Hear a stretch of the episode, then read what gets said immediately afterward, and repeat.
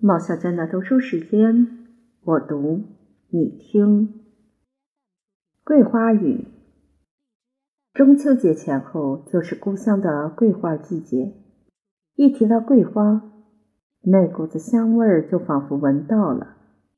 桂花有两种，月月开的称木樨，花朵较细小，呈淡黄色。台湾好像也有。我曾在走过人家围墙外时，闻到这股香味儿，一闻到就会引起乡愁。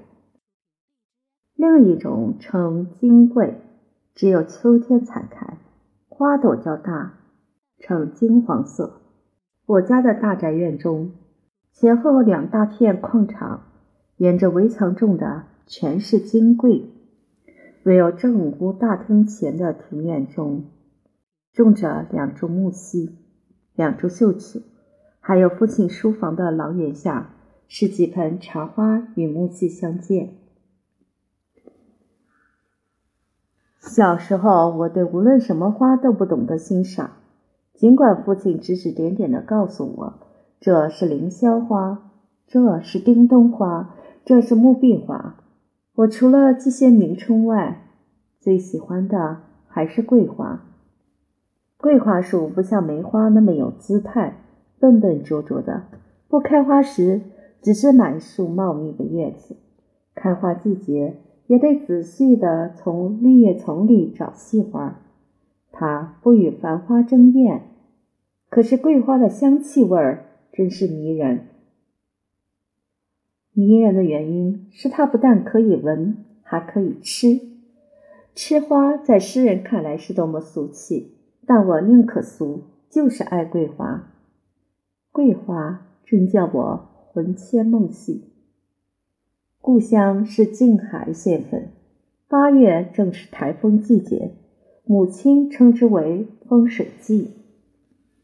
桂花一开放，母亲就开始担心了，可别做风水啊！他担心的第一是将收成的稻谷。第二就是将收成的桂花，桂花也像桃、梅、李、果儿，也有收成呢。母亲每天都要在前后院子走一遭，嘴里念着：“只要不做风水，我可以收几大箩，送一斗给胡宅老爷爷，一斗给毛宅二婶婆，他们两家糕饼做得多。”原来桂花是糕饼的香料。桂花成熟时就应当摇，摇下来的桂花朵朵完整新鲜。如任它开过泄落在泥土里，尤其是被风雨吹落，那就湿漉漉的，香味儿差太多了。摇桂花对我与我是件大事儿，所以老是盯着母亲问：“妈，怎么还不摇桂花嘛？”母亲说：“还早呢。”没开祖，摇不下来的。可是母亲一看到天空阴云密布，云角长毛，就知道要做风水了，赶紧吩咐长工提前摇桂花。这下我可乐了，帮着在桂花树下铺篾垫，帮着抱桂花树使劲的摇，桂花纷纷落下来，落得我们满头满身。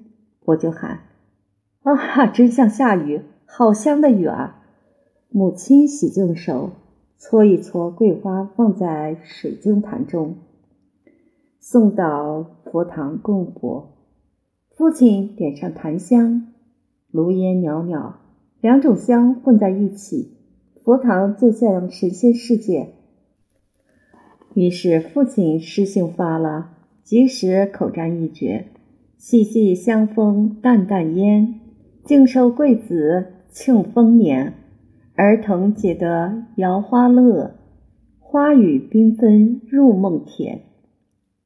诗虽不见得高明，但在我心目中，父亲确实是才高八斗，出口成诗呢。桂花摇落以后，全家动员，剪去小枝小叶，铺开在垫子里。晒上好几天太阳，晒干了，收在铁罐子里。或在茶叶中泡茶，做桂花卤；过年时做糕饼，全年整个村庄都沉浸在桂花香中。念中学时到了杭州，杭州有一处名胜满觉陇，一座小小山屋，全是桂花，花开时那才是香闻十里。我们秋季远足，一定去满觉陇赏桂花。赏花是借口，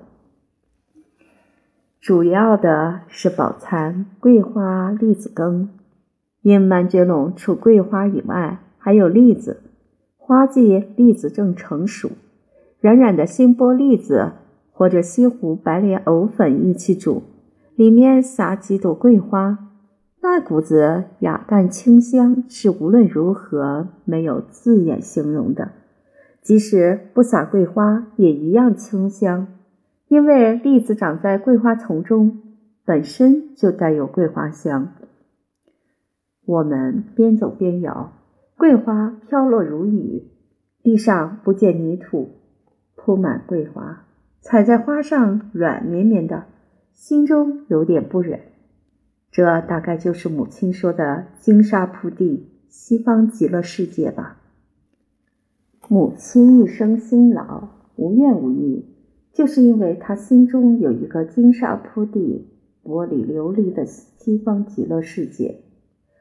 我回家时总捧一大袋桂花回来给母亲，可是母亲常常说，杭州的桂花再香，还是比不得家乡旧宅院子里的金桂。于是我也想起了在故乡童年时代的摇花乐和那阵阵的桂花雨。